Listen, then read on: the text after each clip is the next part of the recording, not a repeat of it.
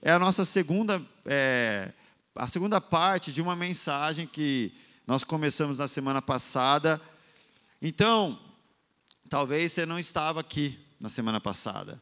Então, como que você pode fazer? Vá até o Spotify e ouça a mensagem lá. Tá lá. O título é Queda, né, parte 1. Queda, parte 1. Você vai ouvir a parte 1 porque hoje você presencialmente vai ouvir a parte 2, tá bom, gente? Então, quero orar rapidamente aqui. Pai, que o Senhor nos dê mais uma vez a tua graça, que o Senhor nos traga entendimento. Jesus, é, que, não se, que não sejamos somente motivados por, pelo conhecimento, mas pela paixão, pelo amor, pelo Senhor, pela tua presença. Sejamos totalmente submissos ao teu reino e ao teu governo, Senhor, nessa manhã. Perdoa os nossos pecados mais uma vez, Senhor, que apesar deles, visita-nos, Senhor. Nós precisamos de Ti, em nome de Jesus. Amém. Amém. O tema dessa mensagem é realmente sobre o pecado. O título é A Queda. Eu expliquei, né, brevemente, até na semana passada, porque quando a gente quando a gente fala o pecado, né, essa, é, esse termo, essa palavra ficou até mesmo um pouco estigmada, assim. Eu sei se é estigmada que pode falar, é estigmada, estigmatizada, do tipo assim, como um termo usado para condenar, para oprimir pessoas e tal, mas é um termo legítimo, real, existente, que tem que ser abordado. Só que quando você, você pode falar de formas a trazer mais consciência do que acusação.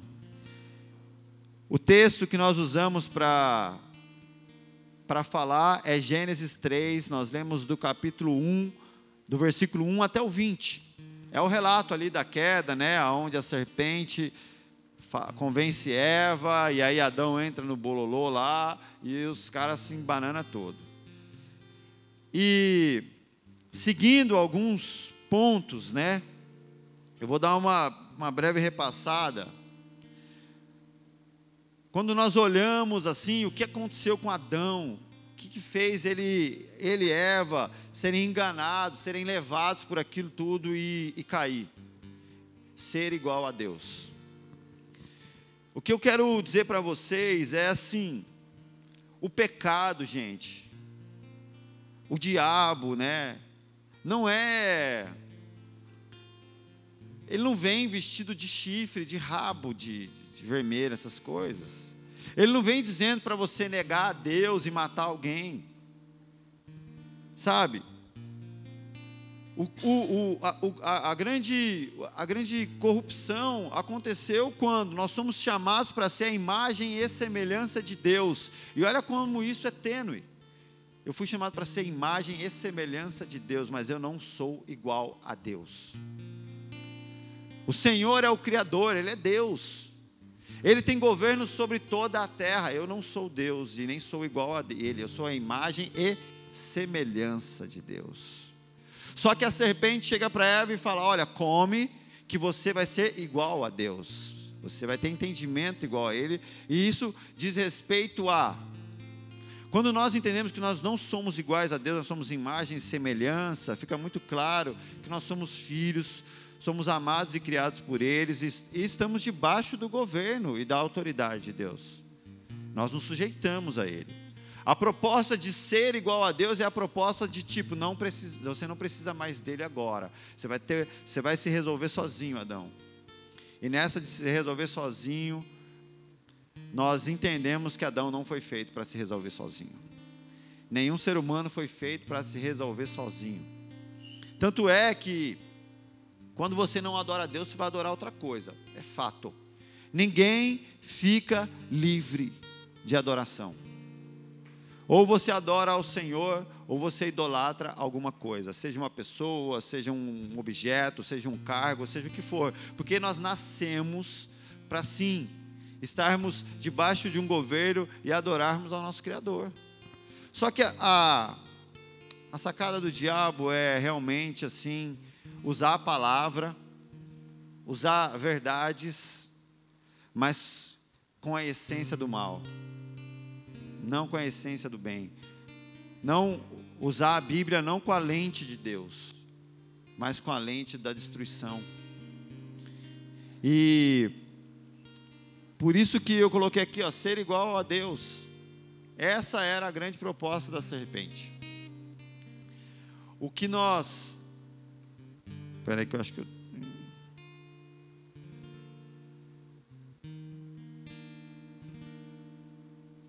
Aí. Calma aí. Então, né, falamos que sobre o pecado, algumas formas de mudar a, a, a maneira de se expressar, e eu usei uma frase do Paul Washer, e ele diz assim: aquele que não prega sobre o pecado está roubando sua congregação de apreciar verdadeiramente a Deus e o que ele fez por ela em Jesus Cristo. Se a gente não entende que o pecado é real, nós não nós negamos que Cristo também é real. Porque Cristo ele é real porque o pecado é real. Cristo foi para a cruz porque existe uma natureza caída em mim e você. Se não fosse isso, Cristo não teria necessidade de vir e de morrer por nós. Então existe essa natureza, isso é real. Não dá para negar. E um dos pontos do pecado é que ele ele rompe. Tanto é que o termo religião é religar, né? Porque o pecado trouxe muitos rompimentos. Rompimentos em várias áreas. Se nós falamos na semana passada, o rompimento do relacionamento com Deus, aonde Adão agora, ele se esconde de Deus, o rompimento com o próximo, quando o homem e a mulher, eles entram em conflito, né? quando a mulher, o homem acusa a mulher e agora eles entram em guerra ali entre si e eles tentem vergonha um do outro também quando eles veem a sujeira em si. Não, eles não sentem vergonha quando eles perceberam que eles estavam nu, porque a Bíblia diz que eles estavam nu e não sentiam vergonha de si. Mas depois do pecado vem essa vergonha. Existe o rompimento consigo mesmo. Porque o homem agora, depois do pecado, ele, ele entra em crise de identidade. E ele começa, e diz que ele vai cozinhar folhas de figueira e tentar fazer uma, uma roupinha para si.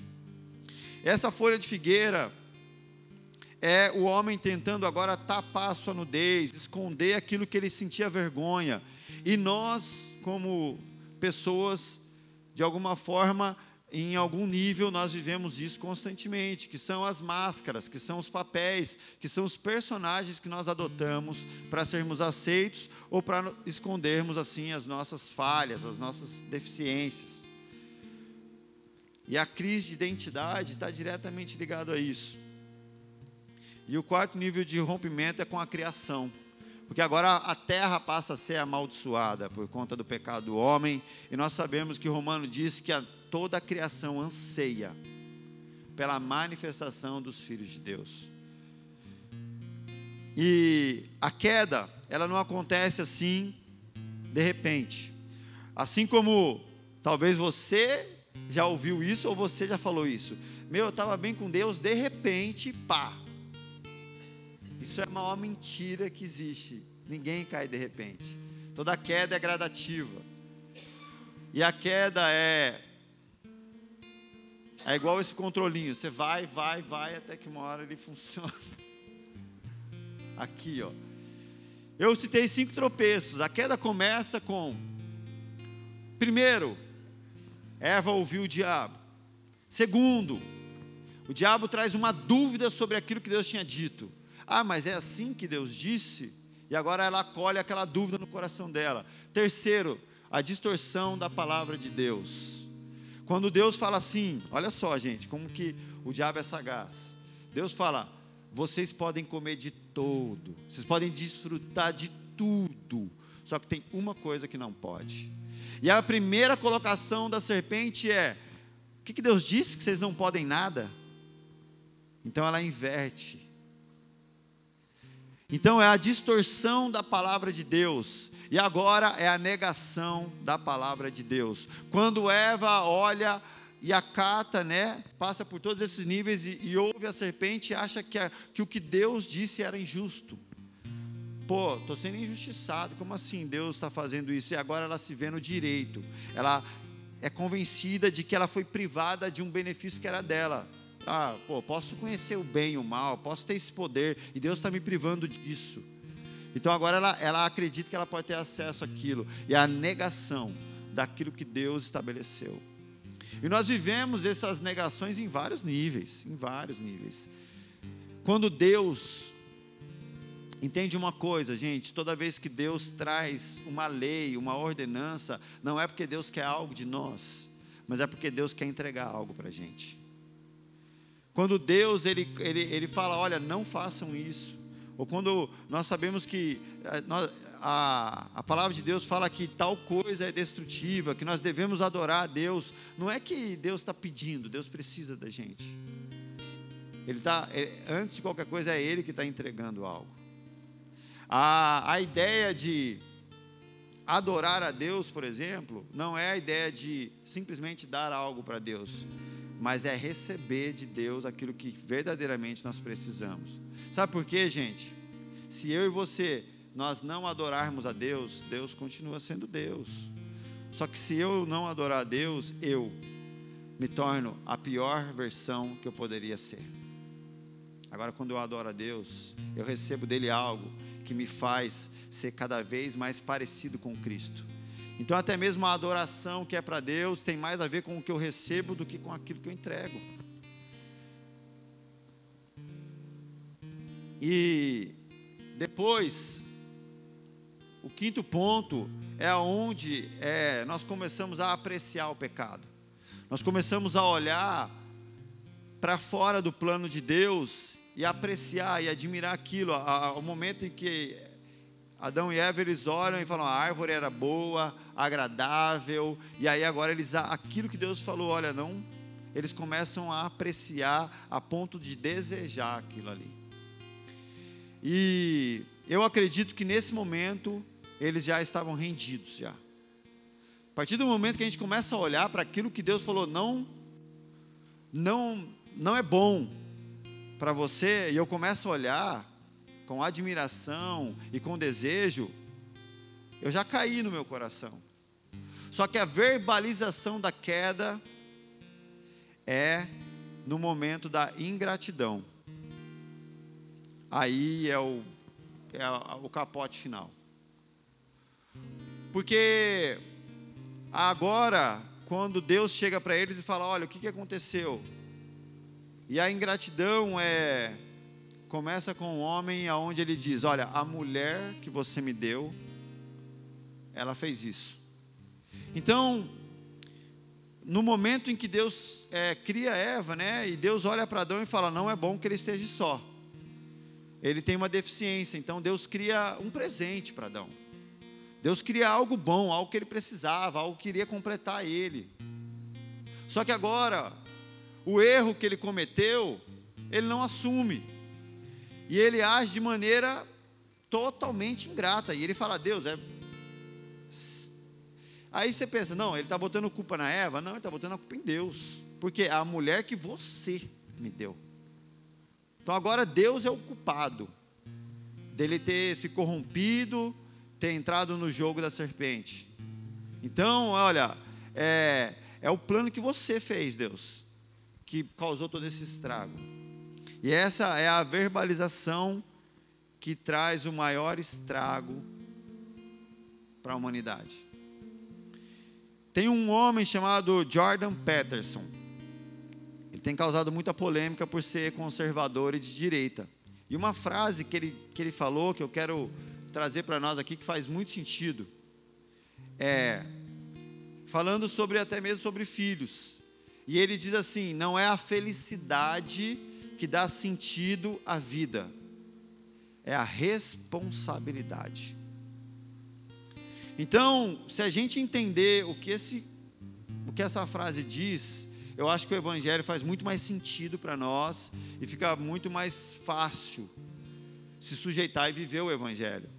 Porque enquanto nós somos cristãos que estamos em busca de prazer e felicidade, nós acreditamos que responsabilidade é um plano diabólico. Quando você peca, você sente um peso, aí você fala, é o diabo que está me acusando. Ou é o diabo que está te acusando, ou é Deus que está te chamando para uma responsabilidade sobre os seus atos. Só que a gente acredita que Deus é um Deus que me dá prazer e felicidade. Deus é um Deus de filhos mimados, né?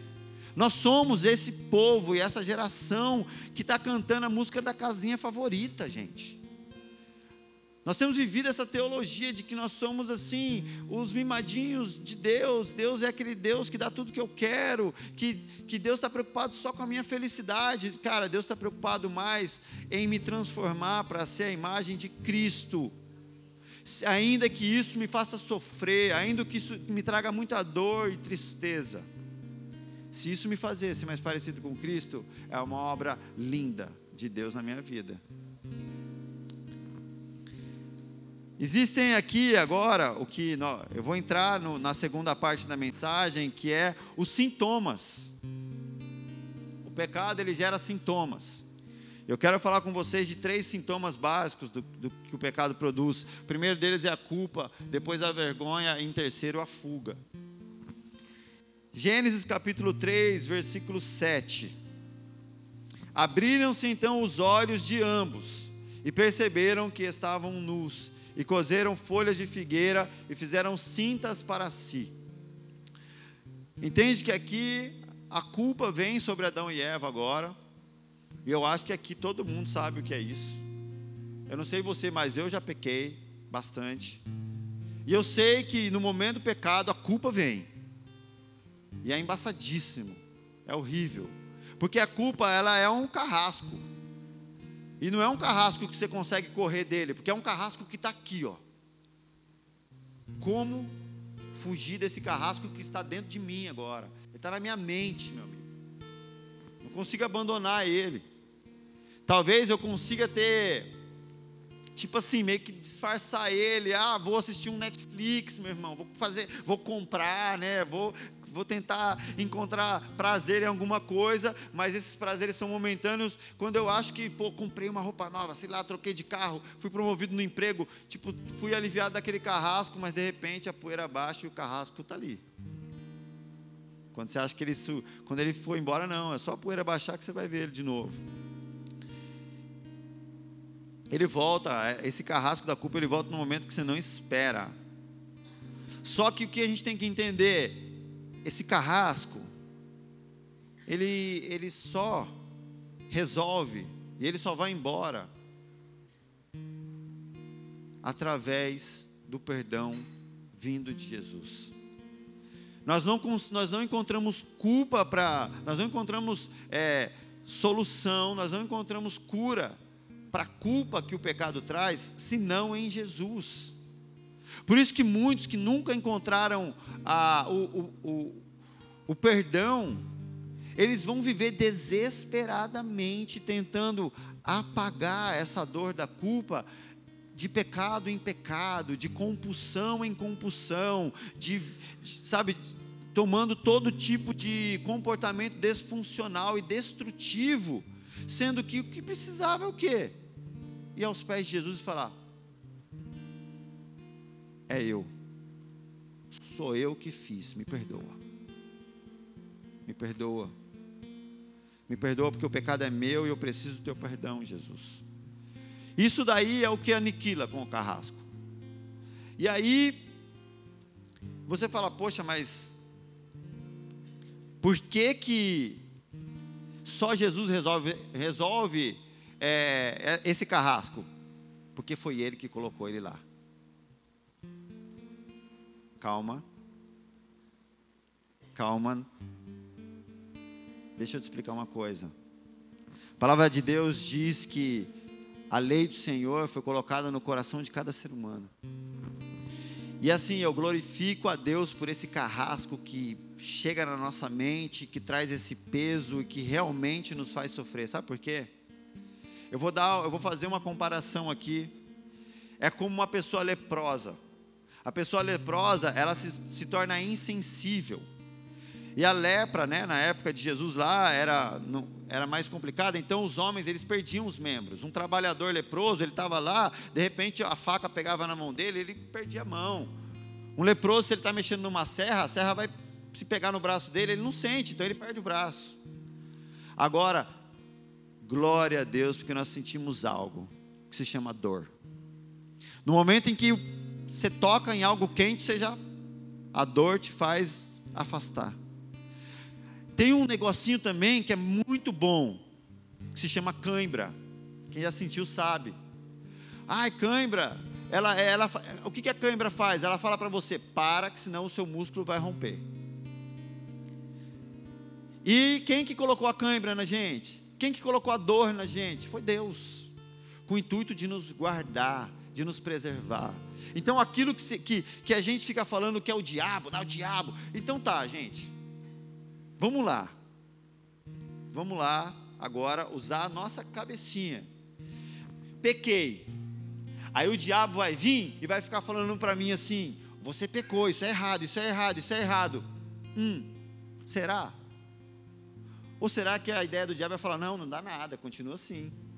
Por que, que o diabo ia me acusar se eu pequei para eu mudar? Não tem sentido, ele estaria jogando contra ele mesmo. Só que a gente acha que essa acusação é do diabo, cara, ele está me oprimindo, é o diabo que está falando, querido, é o Espírito de Deus que está falando com você. No intuito de, de, de preservar, de nos preservar e de nos tirar daquele lugar. E glória a Deus que nós temos um tribunal dentro de nós de fato, que fala com a gente no momento das nossas ações que irão nos afastar de Deus. Entende que a principal característica, gente, presta atenção no que eu vou dizer para vocês agora. A principal característica de um psicopata é porque ele não sente remorso, porque ele não se sente acusado. Um cara que mata, que estupra, que faz as maiores atrocidades da, que a humanidade pode ver. E ele é caracterizado como um psicopata, é por quê? Você chega para o cara e fala: Meu, o que, que você sentiu? Nada. Não senti nada. Isso define um psicopata. Aí, né, não vou entrar, no, não vou entrar nesse, nisso, mas tem questões, pode ser fisiológicas, tem todo tipo de questões que podem trazer a pessoa para esse lugar de de uma psicopatia a ponto de viver dessa forma. Mas eu quero que você entenda. Glória a Deus por esse sentimento de culpa. Ele nos mostra que é necessário se voltar para Cristo com arrependimento. Aí você está se sentindo culpado, você vai brigar com o Nosferato, porque ele, tipo, o demônio da acusação. Pelo amor de Deus, gente. Não. Se você está se sentindo culpado por algum pecado, a tua briga é o pé da cruz. E a tua briga não é com demônio nenhum, mas é com a tua própria carne. Para que ela morra, para que Cristo viva. Eu tenho que ir para a cruz, lá é o meu campo de batalha, aos pés dela, eu brigo comigo mesmo, matando a minha carne, a minha natureza, para que Cristo viva em mim. Ah, eu acredito, sabe, a Bíblia fala em Efésios que nossa luta não é contra a carne, nem contra o sangue, principados e potestades nas regiões celestiais. Existe uma guerra, sim, no mundo espiritual, se travada, não nego isso. Mas muitos usaram desse termo de batalha espiritual, sabe para quê? Só para ma maquiar o pecado que é meu. Assim, eu estou em pecado, estou fazendo um monte de besteira, eu tenho que ir para a cruz me arrepender, mas sabe o que eu faço? Eu culpo o demônio. Então eu invento uma guerra contra um demônio, terceirizo toda a questão para os demônios, e tudo é demônio, não é eu. Então eu sou legal, não tem problema algum. Tudo agora é aqueles demônios ruins. Não. É necessário uma mudança no meu coração, senão a gente vai ficar a vida inteira sem ser transformado, brigando e dando microfone e glória para capeta. Pelo amor de Deus. O principal gosto do pecado, o gosto do pecado vocês sabem que nós temos uma cafeteria, né? Então, quando o café ele é mal tirado, o tempo e tal, ele, tem, ele passa por várias questões. E se ele é mal tirado, o final é amargo. Você toma o café, ah, tá bom, tá, e no final ele amarga assim, ponto de puxar aqui, ó. E o pecado ele é assim. No começo vem, depois vem outra sensação, mas o fim sempre será amargo. E o gosto do pecado, ele é amargo e ele se chama culpa. E, e pela misericórdia de Deus nós sentimos isso, gente. Porque é só assim que nós seremos conduzidos à restauração. Amém? Eu não sei se fez sentido para vocês tudo isso. Talvez seja para você, eu não sei, não quero te julgar, tá? Mas talvez seja uma desconstrução grande. Você vai ter que pegar e repensar muita coisa que você já ouviu. E eu desejo que você repense, à luz da palavra de Deus. E o segundo ponto da queda, o sintoma é a vergonha. Gênesis 3,10 diz que Adão respondeu: Eu ouvi a tua voz no jardim, porque eu estava nu, tive medo e me escondi. Então tá. Adão fala para Deus: Olha, eu vi tua voz, eu fiquei com. com estava nu, então eu senti medo e eu me escondi. Tá, Faz sentido isso que Adão está falando, gente? Quando a gente olha Gênesis 2, 25, diz: Eles estavam nus e não se envergonhavam. Então era a nudez que fez Adão esconder? Era a nudez que fez ele, ele fugir de Deus? Não era. Não era a nudez. A vergonha que ele sentia não era pela nudez, mas era a exposição da sujeira que antes não estava lá. Agora ele é a mesma pessoa, a nudez é a mesma, só que agora ele vê uma sujeira nele. E aquilo traz essa, esse sentimento de vergonha, de medo, a ponto dele se esconder. Entende uma coisa? Eu não tenho é, vergonha de expor a minha vida. Eu tenho vergonha de expor a minha sujeira. Eu não sei você, tá? Mas eu sou assim. Eu tenho, uma imensa, eu tenho uma imensa vergonha de chegar aqui nesse púlpito e falar a sujeira aos meus pecados. Mas contar testemunho, ah, benção de Deus, como que Deus me usou, rapaz, é aqui, ó, na hora. Você está de brincadeira. Mas eu tenho vergonha de expor a minha sujeira. Aqui, ó, não é novidade, não. Adão fazia isso.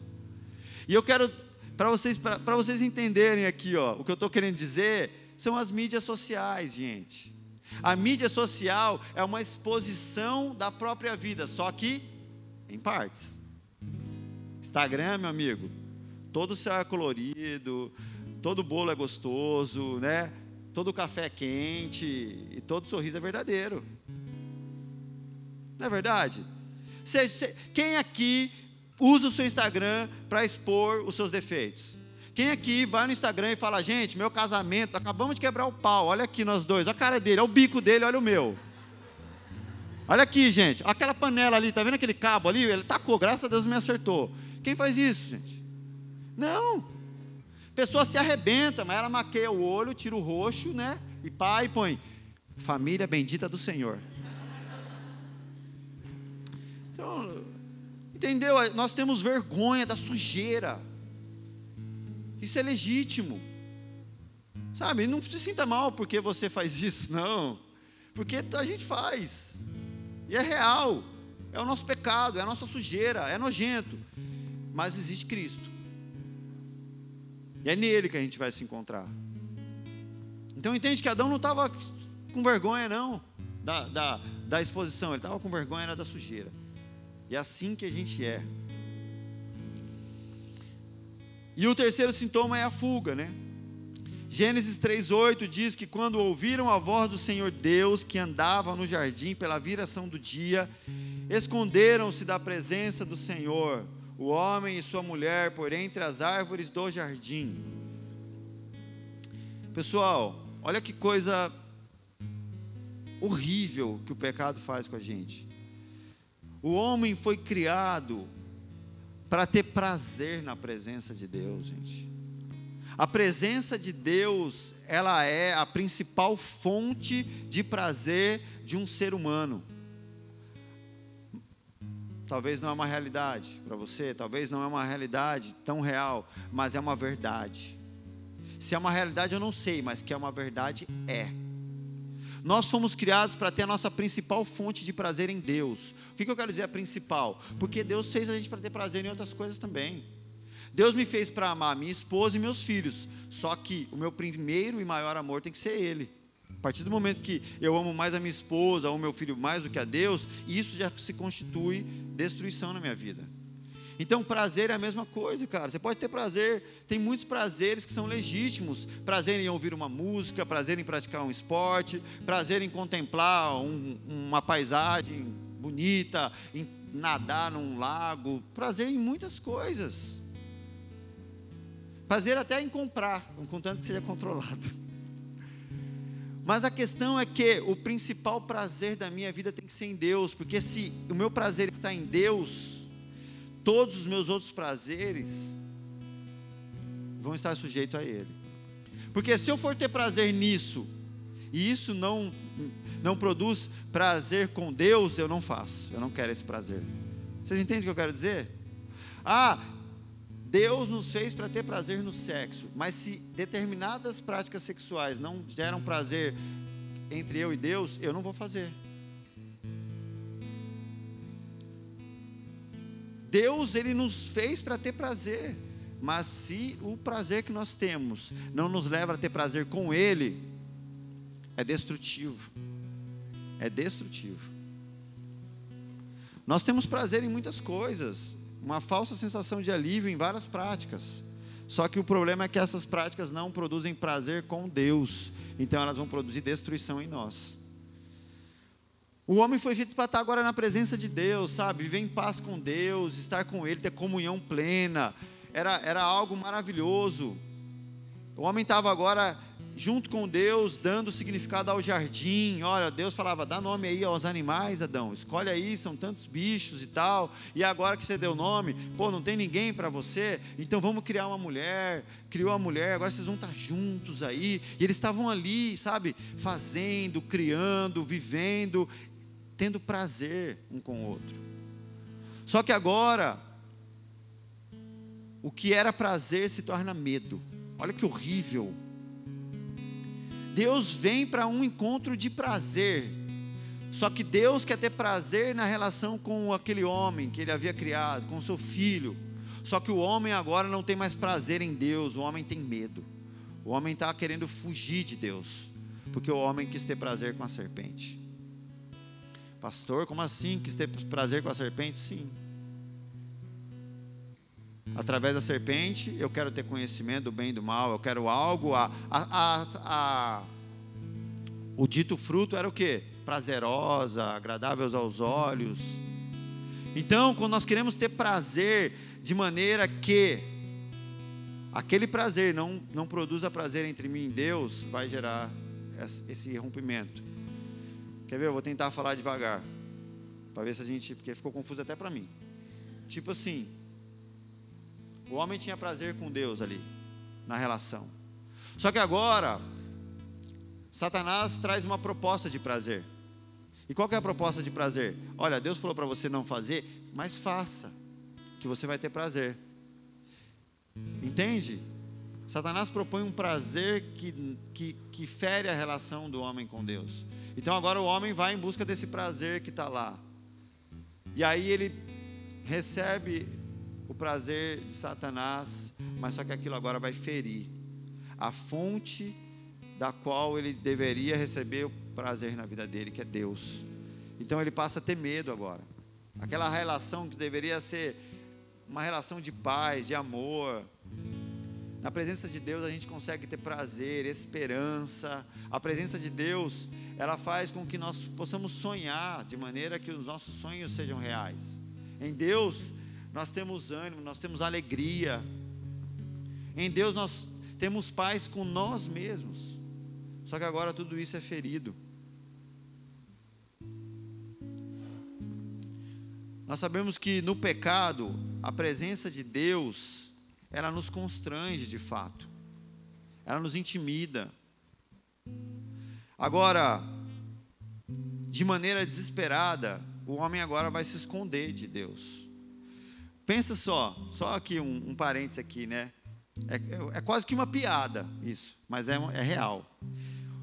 O homem vai comer. Satanás fala o quê? Come você vai conhecer o bem, o bem e o mal. Então, o que você está imaginando? Adão vai virar tipo um Einstein agora. O bicho vai ser inteligentíssimo. Ele cai na lábia do, do, do, do capeta. E aí, o que ele faz? Beleza, recebeu o conhecimento do bem e do mal. Ele se tornou tão inteligente, o homem, depois que ele pecou, que agora ele se esconde de um Deus onipresente atrás de uma árvore. Tipo assim, ele não vai me achar. Esse é o nível de inteligência que o homem recebeu.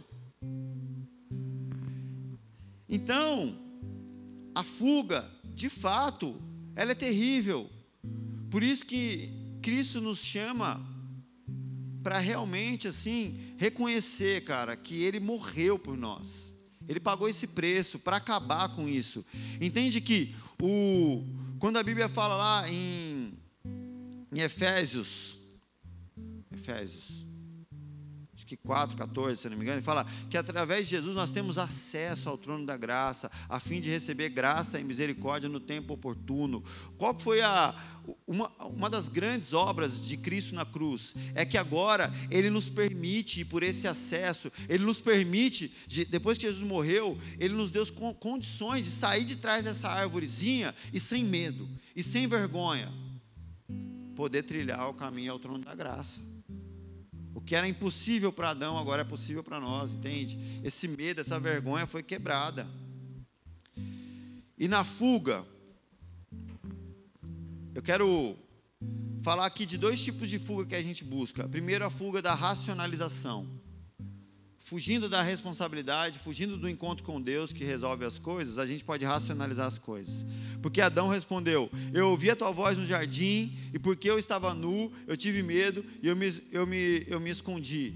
Adão estava tentando explicar racionalmente algo que não se explicava. Tentar convencer, sabe, os outros de que eu sou inocente, ao invés de assumir a culpa. Então agora Deus chega lá, e aí, estava escondido. Ele não chegou para Deus e falou: Ó oh, Deus, fiz o jogo da serpente. Não, ele falou: Não, estava nu, sabe o que, que é, não sei o que, pô, Fulano, né, cara, fez isso comigo, Ciclano. Aí a gente começa a tentar racionalizar a nossa, a nossa traição com Deus. E o segundo ponto é a transferência de culpa. Quando Adão fala, ó, a mulher que você me deste por esposa, ela me deu da árvore e eu comi. Então, presta, fica bem comigo agora aqui, gente, porque esse eu acho que é um ponto bem importante para nós. Adão, ele deu as desculpas dele para Deus. Ele explicou que ele estava nu, ele sentiu vergonha. Ele explicou que, pô, foi a Eva, cara, ela que foi, conversou com essa tal dessa serpente, e depois ela me ofereceu e eu comi. Ele deu, cara, se você olhar, super, todas as justificativas são válidas, né? Só que Deus não acatou nenhuma delas. Entende uma coisa, olha, eu vou falar devagar para a gente compreender. Todas as minhas desculpas nunca produzem a justiça de Deus. Todas as minhas desculpas, toda a minha terceirização tem raiz no pecado. O que não tem raiz no pecado é quando eu olho para a minha parte e quando eu busco arrependimento. Agora, a terceirização, porque, ok, eu fiz algo errado, envolveu outros, envolveu outras pessoas, outras circunstâncias, legal, ele tem culpa, ele tem culpa, ele tem culpa, mas apontar isso é fruto do pecado. Agora, apontar para mim é fruto de arrependimento. Então, o que Deus faz? Ele escuta Adão. Ah, é? A Eva falou? Ah, tu falou? Então tá bom, beleza. Tá. Ouvi, te entendi, mas não acatei. Foi isso que Deus fez. Entende que terceirização da culpa não funcionou com Adão e muito menos com Eva. Vocês acham que vai funcionar comigo? Vocês acham que vai funcionar com você? Gente, o meu pecado produz alguns problemas. O pecado de Adão simplesmente detonou a humanidade. Se Deus não poupou Adão das suas desculpas, por que, que ele vai poupar eu? Vocês entendem o nível de consequência? E Deus não negociou com, com as desculpas, com a terceirização de Adão. Por que, que ele vai negociar com a minha? Por que, que a gente acredita que culpar os outros vai resolver os nossos pecados? Por que, que a gente acredita que ficar dando justificativas para aquilo que eu fiz vai resolver? Por isso que esse, esse negócio de batalha espiritual, a pessoa só vive ali, ó vida inteira, mas ela nunca vê a família sendo transformada, ela não vê Jesus sendo manifesto no caráter, ela não vai ver. Porque é uma terceirização, é uma, é uma, é uma invocação de desculpas que não produzem justiça de Deus.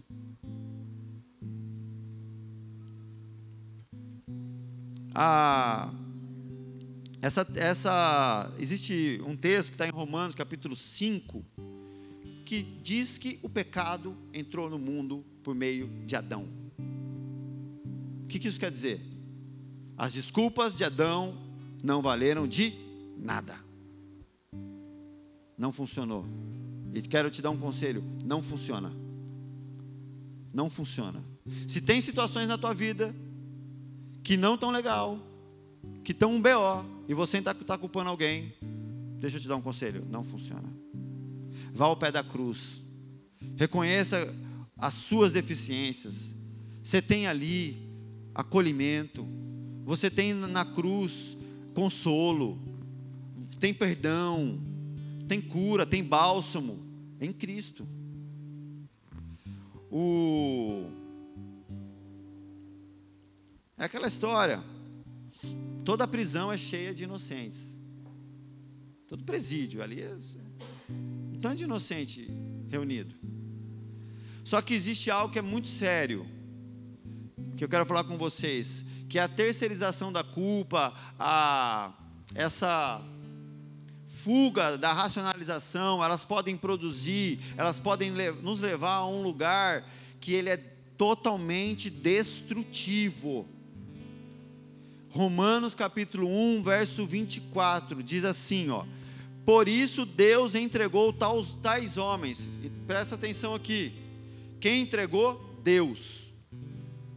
Por isso Deus entregou tais homens à imundícia pela concupiscência do seu próprio coração, para desonrarem o seu corpo entre si, pois eles mudaram a verdade de Deus em mentira, adorar, adorando e servindo a criatura em lugar do Criador, ao qual é bendito eternamente. Amém. Por causa disso, Deus os entregou a paixões infames. Esse texto diz de homens que conheceram a Deus e conhecendo Ele como Ele é, não o glorificaram como Deus, mas. O que, que é isso aqui? Eu, eu posso chamar de cauterização da consciência que o pecado traz, quando nós não admitimos os nossos erros, quando nós terceirizamos essa culpa, e a, essa cauterização também é um recurso de Deus. Sabe o que, que é isso? Deus endurece o coração do camarada. Aí a pessoa, se tinha algum freio para segurar ela naquela ladeira do pecado, Deus tira. Aí a pessoa vai ladeira abaixo e blá, blá, blá, vai se arrebentando. É o que Romanos 1, 24 está dizendo aqui. Deus entregou. Tipo assim, é isso que você quer? Você está se justificando? Não tem consciência de pecado? Você está perseverando nisso? Então vai. E Deus deixa. E talvez isso faz você pensar que Deus é cruel. Mas não há nada melhor do que se entregar para as próprias paixões para compreender que a melhor paixão que tem é a de Deus. Quando eu leio o texto de Romanos, eu não imagino que Deus tem prazer na destruição de ninguém, mas eu entendo que tem momentos em que a justiça de Deus vem para permitir. Quando nós insistimos no nosso pecado, insistimos em argumentar que nós não temos culpa, que nós estamos certos, simplesmente não é Deus que, que faz algo, mas Deus permite a gente viver aquilo que nós estamos fazendo. E Deus fala: Deus entregou, e Deus entrega e a última, último ponto que eu quero abordar aqui é a, as consequências da queda.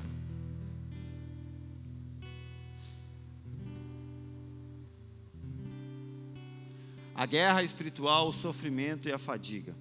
Guerra espiritual, Gênesis 3,14 diz: Então o Senhor Deus disse à serpente: Visto que isto fizestes, maldita é entre todos os animais domésticos, e o és entre todos os animais selváticos, rastejarás sobre o teu ventre e comerás pó todos os dias da tua vida. Porém, inimizade entre ti e a mulher, entre a tua descendência e o seu descendente.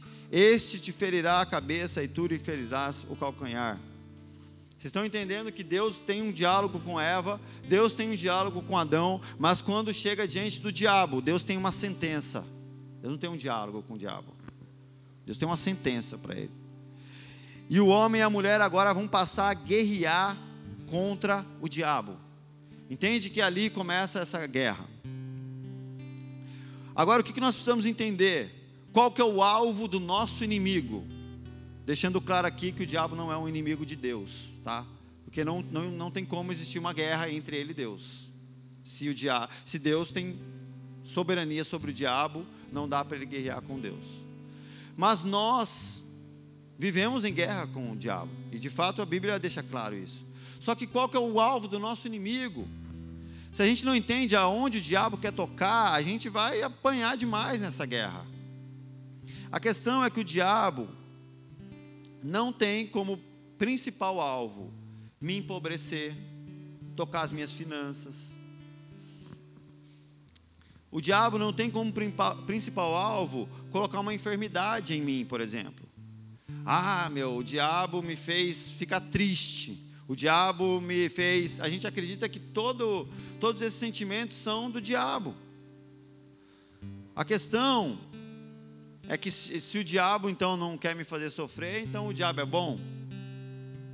Não.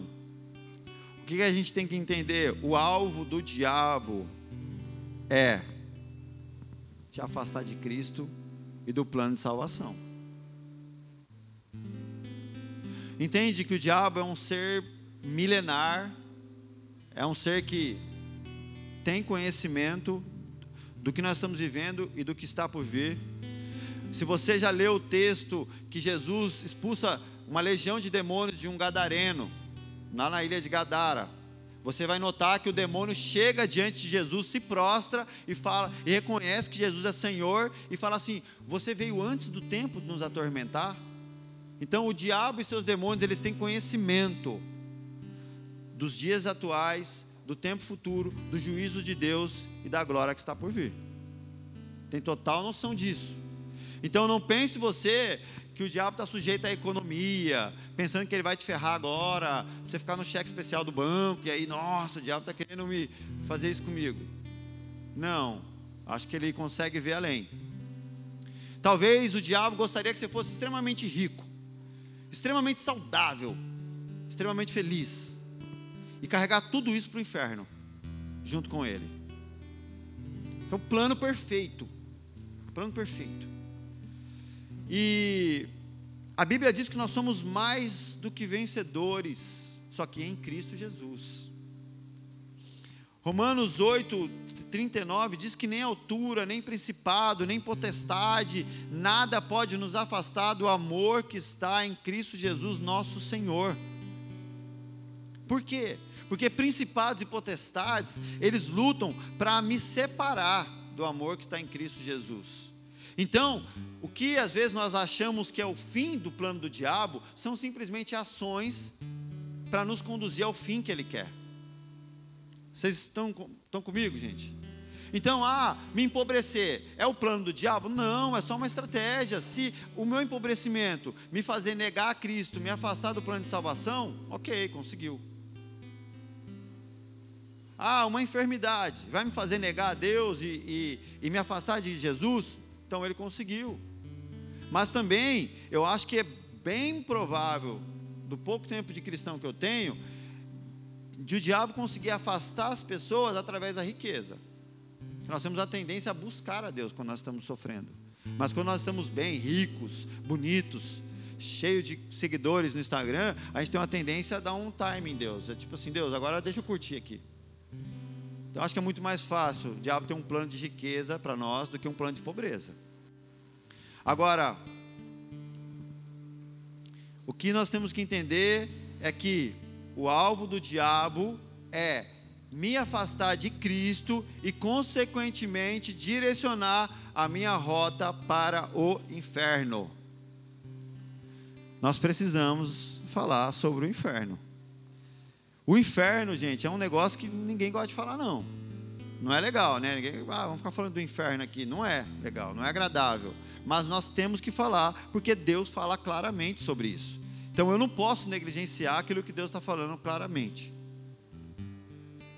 O inferno é resultado da autonomia e da independência do homem em relação a Deus. Então é isso. O resultado é o, o resultado do inferno o resultado da nossa autonomia e independência de Deus é o inferno. No inferno, uma das piores coisas que nós vamos sofrer Tem gente que acha que vai ah, eu vou ser queimado, vou ser cutucado com espeto. Ai, lá eu vou sentir fome, não vou ter comida, eu vou ficar morrendo de sede, o diabo não vai me dar água. O diabo será lançado junto com o inferno no lago de fogo. Então existe um lugar pior. E qual que é a pior privação que nós iremos sofrer no inferno? Nós seremos totalmente separados da presença de Deus. De verdade, a glória de Deus está sobre toda a terra. Você pode estar envolvido no mais profundo pecado, você ainda desfruta da presença de Deus. Nenhum de nós sabe o que é estar num lugar totalmente isento da presença de Deus. Ninguém, ninguém na face da terra sabe o que é isso. Porque a glória de Deus está sobre toda a terra. A misericórdia de Deus repousa sobre a terra. E nós, de alguma forma, estando crendo no Senhor ou não, nós vivemos isso até que chegará um momento que não vai existir. Um reflexo disso é, é, é Jesus. Ele não, ele não abriu a boca quando ele foi chicoteado, açoitado, humilhado, ele passou por todos os níveis de dores que nós passamos, ele não abriu a boca, mas no momento em que a glória de Deus e a presença de Deus foi retirada dele de maneira completa, porque os nossos pecados foram sobre ele, ali ele não suportou, e ele falou: Pai, por que me abandonastes? O pior nível de dor foi o momento em que Cristo se manifesta e a dor é tão grande que ele fala: então nós não temos noção. O que acontece é que existem pessoas que elas não querem falar do inferno. Existem pessoas que acreditam que falar de uma condenação, do inferno, não combina com um Deus misericordioso, um Deus bondoso. Então, como assim? Deus é misericordioso, Ele é bom, e aí agora vai me falar desse negócio de inferno, de condenação? Olha só, esse tipo de raciocínio, ele é uma, uma doutrina muito antiga, tá? Ela, e posso falar, pessoas que pensam assim, que não gostam de, de entender e de falar que o inferno é uma realidade, que a condenação é real, elas alegram muito o diabo, porque o diabo gosta disso. Essas pessoas que pensam assim, elas estão contribuindo para o reino das trevas difundindo aí, espalhando uma doutrina muito conhecida do diabo que é: certamente não morrereis. Certamente não morrereis. Aonde que isso aconteceu? Vocês se lembram? Quando a Eva fala, pô, se eu comer do fruto eu vou morrer. E o diabo fala, não, certamente não vai morrer. Não vai, não vai dar nada ruim não. E essa é uma doutrina antiga. Essa história de que não, o inferno é real, Deus é bom, todo mundo vai ser salvo, o negócio vai ser bacana, vai ser tudo cor-de-rosa. É essa história. Certamente não morrereis. Só que nós já sabemos o resultado disso. O que Adão e Eva colheram por acreditar nesse certamente não morrereis, não deu nada certo. E a Bíblia diz agora que a mulher passa a sofrer, Gênesis 3,16 para dar luz aos seus filhos. Então agora aquilo que era para ser prazeroso, tranquilo, passa a ser doloroso. O homem agora, ele, ele em fadiga, ele vai obter o sustento dele. Gênesis 3, 17 e 18. A terra que um dia era abençoada, ela passa a produzir cardos e abrolhos. Eu quero só refletir sobre isso, o que, que a gente sabe? Se alguém aqui tem um pouco de contato com, com campo, com plantação, com horta, com jardim, sabe? Amigo, você plantar uma planta lá e ela dá flor, você rega, você põe adubo, você, a, Nil, a Nilva conversa, faz carinho. Cara, você é um trampo para o negócio funcionar. Agora, o que, que você faz para nascer uma erva daninha ali? Faz nada. Ela simplesmente brota. Essas ervas que nós não queremos, elas brotam, você não precisa fazer nada. Esses dias aí eu recebi uma notificação que o meu terreno lá no condomínio estava. Falei, ué, não plantei nada lá, como se cheguei lá, tinha uns pés de mato dessa altura. Não plantei, gente. Vê se nasceu algum, algum pé de fruta bom lá. Não nasce. E agora, trazendo para a nossa realidade de vida, você precisa se esforçar para pecar? Ó, para viver no pecado, é só soltar o freio, amigo. Solta o freio de mão e deixa. Você não vai fazer esforço algum. A tendência do pecado é a descida, é a ladeira, você vai. E você vai cada vez mais para baixo. É, é, é, fácil. Nós não precisamos cultivar, nós não precisamos guardar para poder viver no pecado. Agora, você quer viver em santidade? Para viver em santidade é necessário cultivar e guardar. É necessário arrancar as ervas daninhas. É necessário o tempo todo ir lá, pô, está nascendo aqui, isso aqui vai dar espinho, arranca com a raiz, porque se você podar não dá nada, não adianta. Tem que arrancar, e você vai ter que e ah, mas eu limpei, pô, nasceu de novo, e assim vai.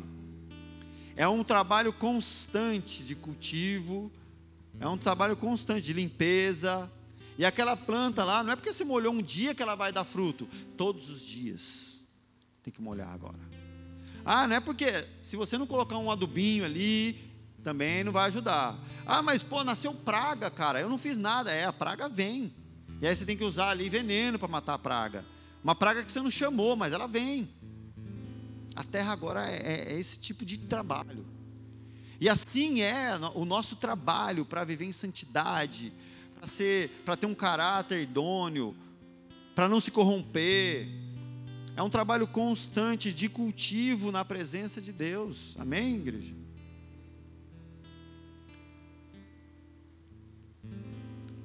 Viver no pecado é fácil, é só deixar seguir o curso da vida solto sem o governo de Deus.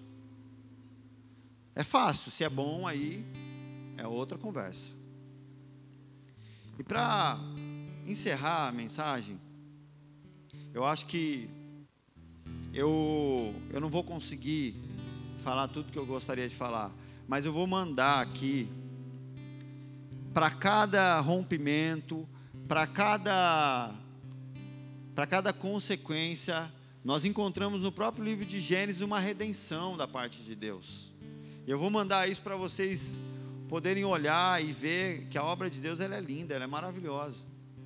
Gênesis 3,14 diz que então o Senhor Deus disse à serpente: Visto que isso fizestes, maldita és entre todos os animais domésticos, entre todos os animais selváticos. Rastejarás sobre o teu ventre e comerás pó todos os dias da tua vida. Porém, inimizades entre ti e a mulher, entre a tua descendência e o seu descendente. Nota que não está falando os seus, está falando do seu. Está falando de um descendente que virá e este lhe ferirá a cabeça, e tu lhe ferirás o calcanhar. Logo aqui, depois do pecado, Deus já fala de Cristo. Esse descendente aqui é Cristo. Ele foi ferido pela serpente, pela serpente de alguma forma. A cruz foi a ferida que permitiu Cristo esmagar a cabeça agora dessa serpente. Está falando de um descendente de Jesus, de uma vitória sobre o pecado aquele que foi ferido na cruz, mas que ao ser ferido destruiu a cabeça da serpente. E Gênesis 3, 21, o Senhor agora ele faz peles, ele. Então, essa pele que agora substitui as folhas de figueira, representam o sacrifício. Um animal foi sacrificado para que Deus pudesse fazer peles agora para Adão e Eva. E aqui aponta para o único sacrifício que poderia agora resolver a condenação da humanidade. Aqui fala de Jesus, do sacrifício que ele sofreria para que a gente pudesse ser transformado. Isso nos leva a Jesus, a entender que em Jesus nós somos capacitados, em Jesus nós somos fortalecidos, em Jesus nós somos transformados, em Jesus nós somos santificados, nós somos limpos. Só que agora, entende a diferença? Quando nós apontamos para Jesus, eu entendo que eu não sou justo, eu sou justificado. É uma grande diferença. Eu não sou capaz, igreja, mas eu sou capacitado. Eu não sou santo, mas eu sou santificado. Porque não é algo que vem de mim. Eu não sou capaz porque não vem de mim. Eu não sou justo porque essa justiça não vem de mim, mas eu sou justificado porque uma justiça vem sobre mim. Eu sou capacitado porque uma capacitação vem sobre mim. Eu sou santificado porque a santidade não é minha, é dele. Então eu sou santificado por meio dele. A redenção do pecado, ela acontece em Cristo. Não é algo nosso, é algo dele. Por isso que toda a complexidade. A gente ficou falando aqui um tempão de pecado, como o pecado acontece, níveis e tal. Gente, é um negócio complexo, mas a santificação é simples. Olha que, que maravilhoso. Sabe, a gente não precisa de, de tantas complexidades, a gente precisa só de Cristo. De verdadeiramente se entregar para Ele. E os processos de cura, de transformação, vão acontecer por meio dele. Não tem muitos caminhos para transformar a nossa vida, tem um só. Não tem dúvida, não tem encruzilhada, sabe? É um caminho, claro, direto, o objetivo é Ele, vou até Ele. E lá, todo esse emaranhado, Jesus desembaraça.